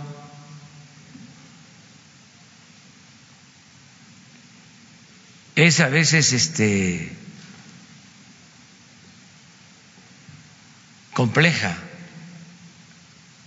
la democracia, pero es el mejor sistema político de gobierno que se haya inventado hasta la fecha, dicho por los, los griegos. Este, desde entonces, de todas las formas de gobierno, este, cuando le toca a Aristóteles definir las seis formas de gobierno, resuelve que lo mejor es la democracia. Yo creo que es lo mejor de todo, eh, la democracia. Tiene imperfecciones, este, hay también a veces excesos, pero es la mejor forma de gobierno, el mejor sistema político, el sistema democrático, que es el nuestro, que es el que está en la Constitución. La democracia como sistema político, como forma de gobierno y como forma de vida, porque esa este, em, anexión o ese añadido eh, al artículo tercero constitucional fue fundamental. La democracia no solo como eh, forma de gobierno, como sistema político, sino como forma de vida. Lo que sucedía en nuestro país es que se respetaba la Constitución en la forma, pero se violaba en el fondo. Se hablaba de que vivíamos en una democracia y lo que imperaban, lo que imperaba era el fraude electoral, el doble discurso, la simulación. Ahora lo que queremos es que haya una auténtica democracia y esto implica pues garantizar el derecho de manifestación, el derecho a la protesta y ojalá que con el diálogo se llegue a un acuerdo pronto. Gracias, presidente. Y preguntarle por otro lado, usted ha estado eh, de alguna manera en contacto con el exgobernador de Quintana Roo, Mario Villanueva. Digo, le han pedido a través de, terceras personas que lo ayude. Eh, se, se, aprobó un punto de acuerdo en el Congreso de Quintana Roo para pedirle a usted que le conceda el indulto. Saber si usted recibió ese oficio y si usted está considerando esta, esta posibilidad. Gracias. Está este, haciendo un trámite legal este, porque lo solicitaron familiares y ciudadanos de Quintana Roo por la situación de salud de Mario Villanueva. Y se inició un trámite en la Secretaría de Gobernación, se había avanzado, pero una apelación de la Fiscalía sobre este tema. Sí, y como somos respetuosos de la autonomía de la Fiscalía, lo acabo de decir, se está esperando que se termine con este trámite. Eh, pero sí eh, hubo de parte nuestra eh, atención al tema y lo va a seguir habiendo. Sí por su estado de salud. Sí, a ver. Buenos días, señor presidente. Buenos días a todos. Este, Urbano Barrera del diario Naciones. Señor presidente, ayer nos dijo que se iba a reunir eh, la Secretaría de Hacienda y, los funcionarios de Pemex para ver lo del asunto de, ese repunte, de ese casi 7 dólares que tenemos por, de ganancia por barril de petróleo. ¿A qué, ¿A qué se llegó en la reunión? ¿Qué se va a hacer con esos este, recursos, ese excedente que estaba por negociarse ayer o que se iba a consultar ayer? Sí, gracias. Me imagino que es parecido. Ah, bueno, entonces.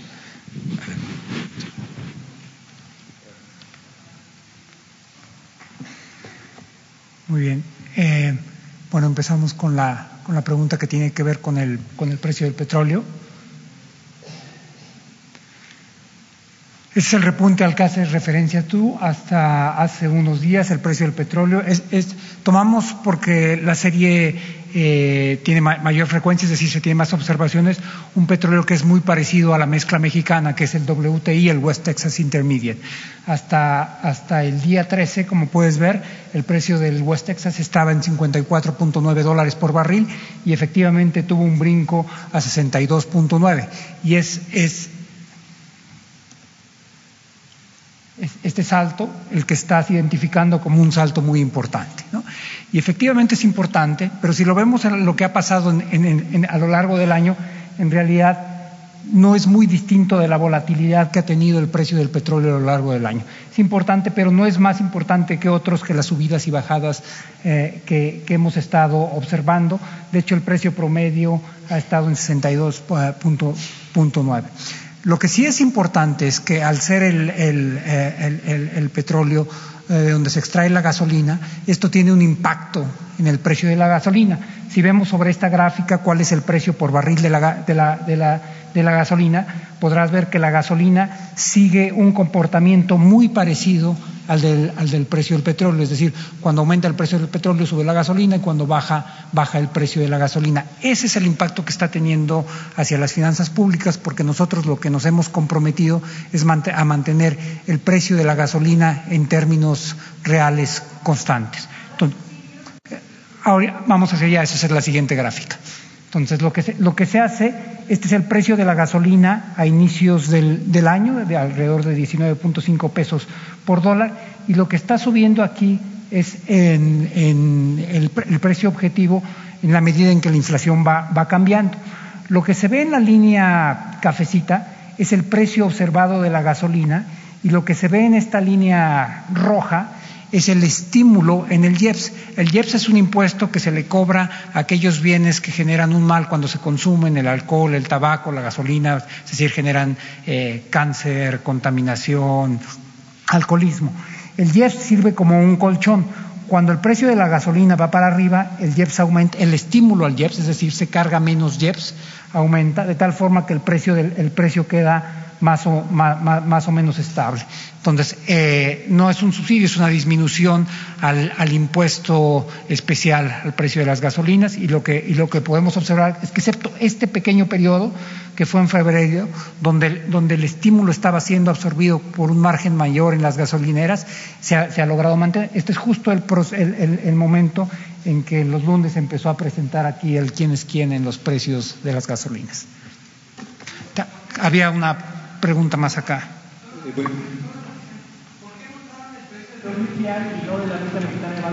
Porque la, la, la, el, el, WTI tiene una es, es, es, muchísimo más flexible.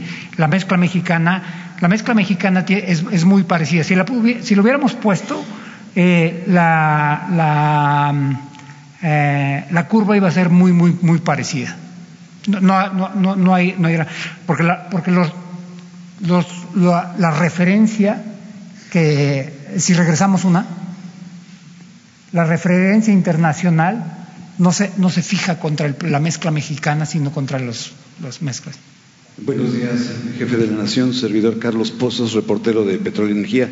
Señor secretario, mi pregunta es, eh, ¿qué lectura le da usted a que el riesgo país de México en tres semanas va a la baja? Que Fitch, eh, la calificadora, a través de un nuevo boletín, dice que hay menos riesgos en el eh, presupuesto 2020 del señor presidente Andrés Manuel López Obrador.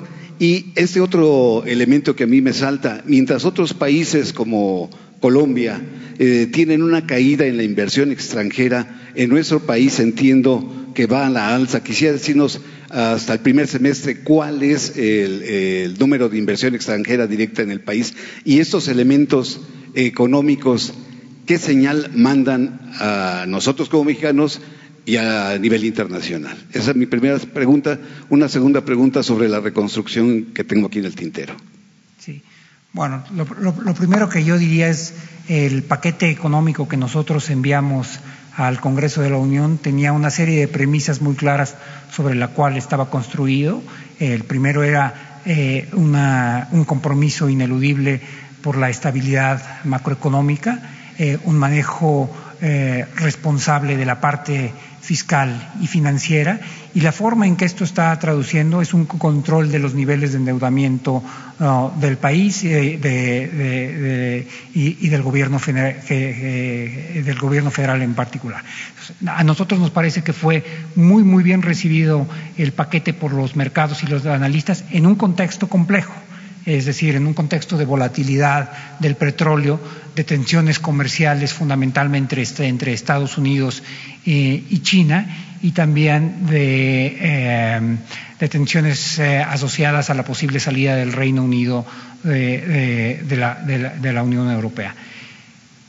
Normalmente hay una serie de países que son los receptores más relevantes de inversión extranjera eh, directa tanto de portafolio, que son los países de ingresos medios grandes, países como México, Argentina, Brasil, Turquía. La posición de nosotros es distinta que muchos países, no quiero hablar de esos países, pero es muy distinta si ustedes abren los periódicos de la posición que tiene Turquía o de la posición que tiene Argentina hoy. Es decir, en este contexto eh, nuestra posición es muy sólida. Hay, y y prueba de ello es una transacción que iniciamos la semana pasada eh, con Pemex. Es una transacción en tres partes. No, no voy a hablar de las, de las últimas dos porque está, porque está en proceso, pero la primera parte que era asociada a un proceso de refinanciamiento, todas estaban ligadas eh, por 7.500 millones de dólares que emitimos en los mercados de, de Nueva York, que Pemex emitió, tuvo una demanda de casi cinco veces más, de 37 mil millones eh, de, dólares. Es una prueba que los inversionistas, es decir, cuando se habla de confianza, podemos hablarlo nosotros, pueden hablarlo los analistas, pueden hablarlo todo el mundo. Los inversionistas cuando hablan o no confianza ponen el dinero por delante. Eh, mi segunda pregunta es para el señor, eh, los funcionarios responsables de la reconstrucción. El presidente dijo que debemos hablar claro y hasta hace unos eh, un poco tiempo, en la Asamblea Legislativa del Distrito Federal, Mauricio Toledo, Leonel Luna y Jorge Romero manejaron la autorización de recursos de 14 mil millones de pesos para la reconstrucción de la Ciudad de México. Yo sé que ustedes dijeron aquí que no son investigadores, pero quisiera saber si encontraron malos manejos de estos ex eh, diputados de la Asamblea Legislativa. Quisiera preguntarles también, eh, las empresas eh, contratistas, ¿cuántas han incumplido sus fechas de entrega?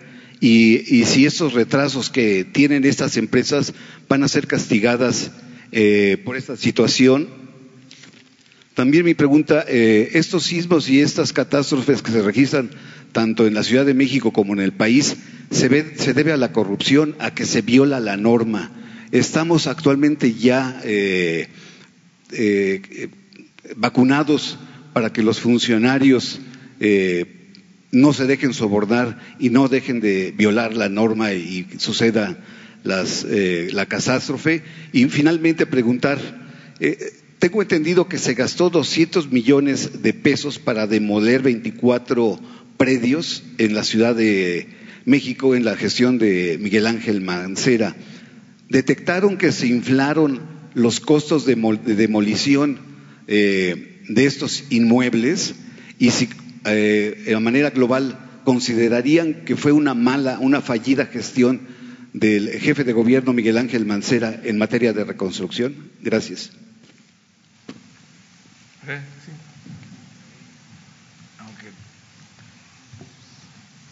Bien, sobre lo que tiene que ver con la Ciudad de México, nosotros no tenemos datos, no sabemos qué sucedió después de esa autorización de recursos, ya en la última parte del periodo de Miguel Ángel Mancera.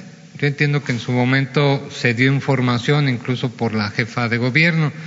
La manera en la que estamos colaborando en la Ciudad de México es que el gobierno federal nos estamos haciendo cargo de la reconstrucción fundamentalmente en educación, salud y cultura.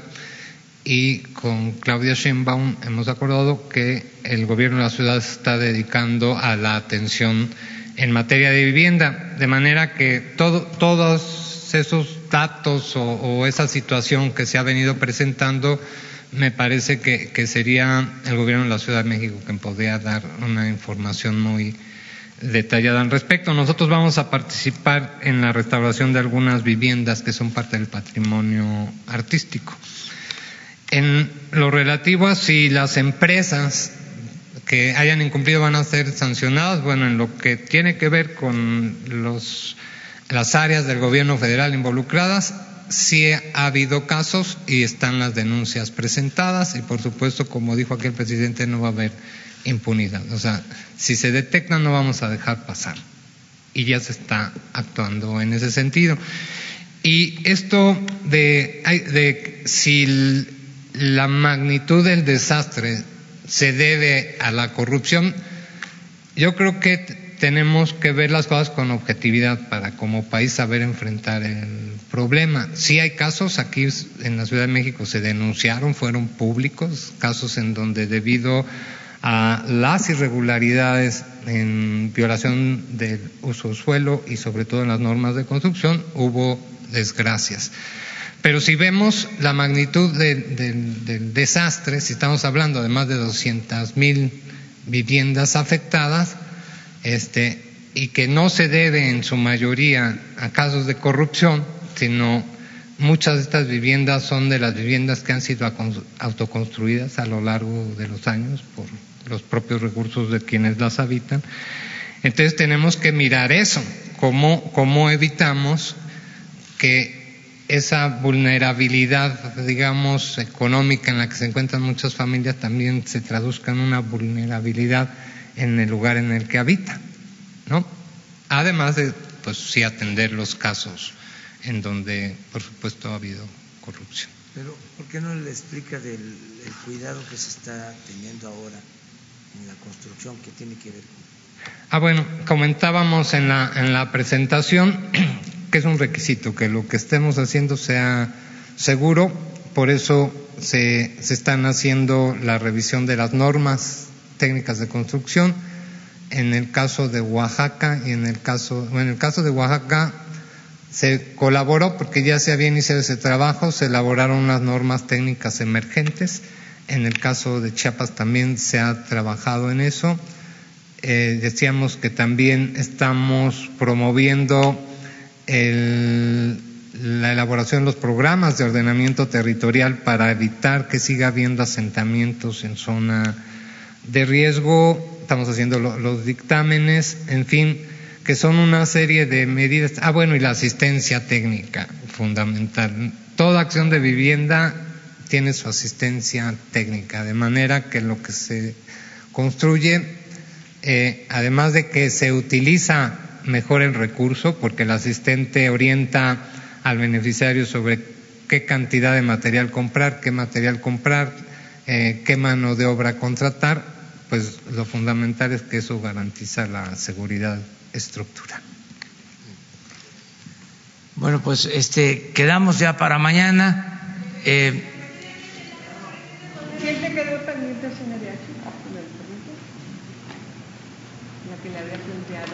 Del cambio que se avecina.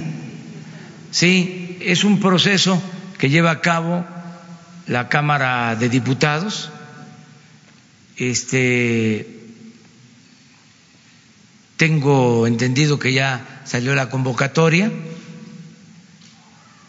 para la renovación de la Comisión de Derechos Humanos y están seguramente inscribiéndose, eh, apuntándose ciudadanos. La recomendación, en este caso, respetuosa, pues es que quede esta institución tan importante en manos de gente íntegra, honesta, incorruptible, de los que tienen la arrogancia de sentirse libres, porque si se tiene a servidores públicos en esta institución o en cualquiera, sumisos, acomodaticios, de eso se... Sí, señor. ¿Qué horas son las que usted quiera que sean, señor? Porque así ha pasado, ¿eh? Entonces se hacen de la vista gorda, no cumplen con su responsabilidad. Y ya, hasta ahí lo dejo. Entonces tiene que ser gente íntegra, honesta,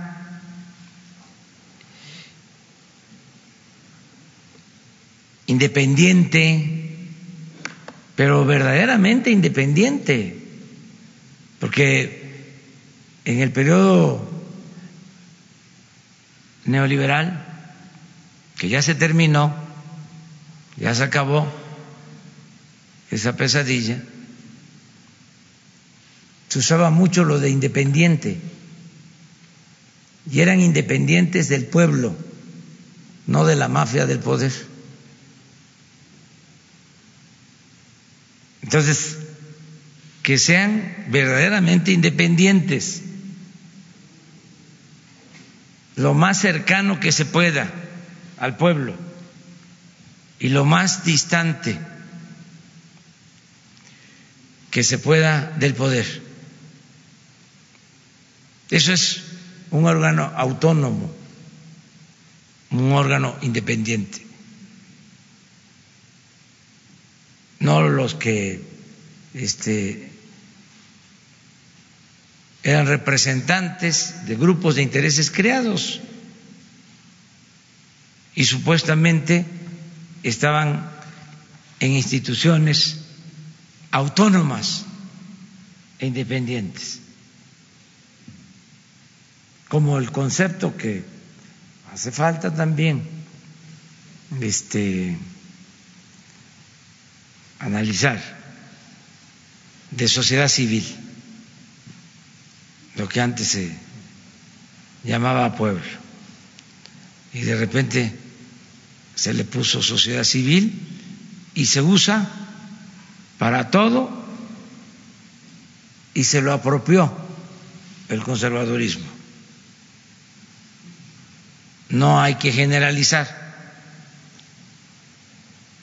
pero se dieron todas estas cosas. Eh, me, dio mucho gusto que el día de hoy nos acompañaron servidores públicos y este Diego Prieto, el director general del Instituto Nacional de Antropología e Historia, está aquí, porque eh, con los sismos resultaron dañados monumentos históricos y ellos están ayudando mucho. ¿Cómo va el proceso de reconstrucción de los monumentos históricos? Ah, no, sí, él podría informarles, pero ya ahora mismo aquí, eh, nos vemos mañana. Mañana vamos a, este a, a, que nos acompañen a la hasta bandera.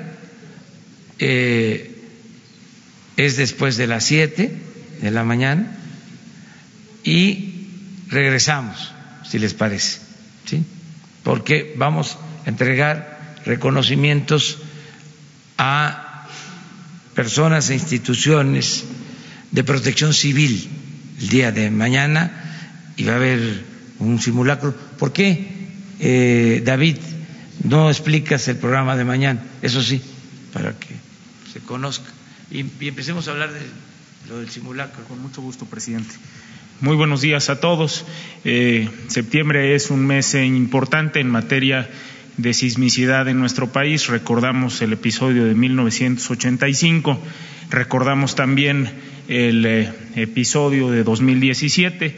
Mañana es un día fundamental para eh, recordar y homenajear a las personas que fueron afectadas por los sismos también para reconocer a todos eh, los servidores públicos, los ciudadanos, eh, las mujeres y hombres que han tomado entre sus brazos a los mexicanos que se encuentran en algún momento en emergencia y o desastre. Eh, la agenda del día de mañana tenemos el izamiento de bandera a las siete con diecinueve. Posterior a ello entregaremos aquí, el señor presidente entregará el Premio Nacional de Protección Civil en las dos categorías, la categoría de la prevención y la categoría de la ayuda. Y en punto de las 10 de la mañana tendremos un eh, simulacro nacional. Participan las 32 entidades eh, federativas, eh, inmuebles del sector público, del sector privado y del sector social, un ejercicio donde tanto ciudadanos como autoridades ponemos en práctica la preparación, la prevención ante el riesgo sísmico que tiene nuestro país. El escenario de este simulacro es un sismo que ocurrió por ahí de 1787, magnitud 8.6 en las costas de Guerrero y de Oaxaca, que provocó en esos años también un tsunami. De la mano de los eh, gobiernos estatales estamos generando este simulacro. En el caso particular de la Ciudad de México, los 12.170 altavoces que tiene el gobierno de la ciudad emitirán la alerta sísmica. Eh, hemos pedido a nivel nacional a todos los ciudadanos que registren sus inmuebles en la página preparados.gov.mx, registrar tu casa, tu centro de trabajo, tu escuela.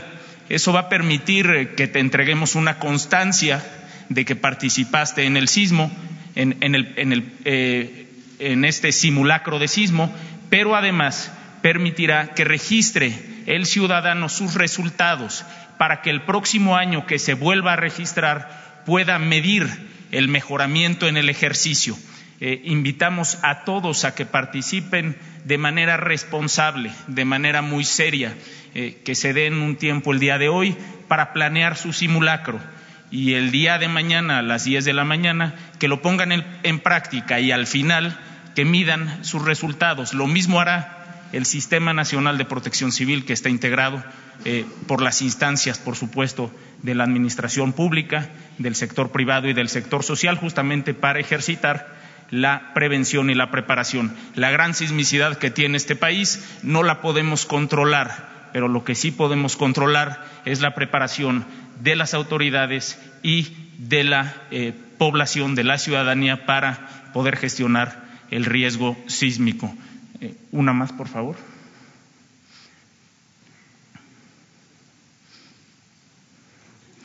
Darles el eh, detalle únicamente, era una tabla con el detalle.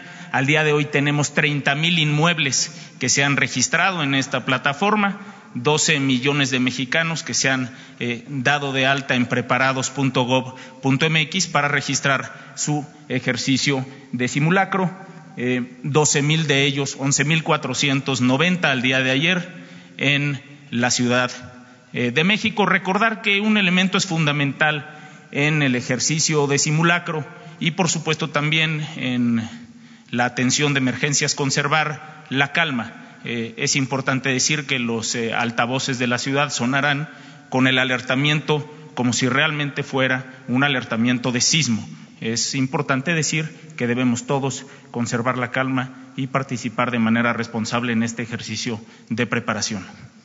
Gracias. muchas gracias. Mañana.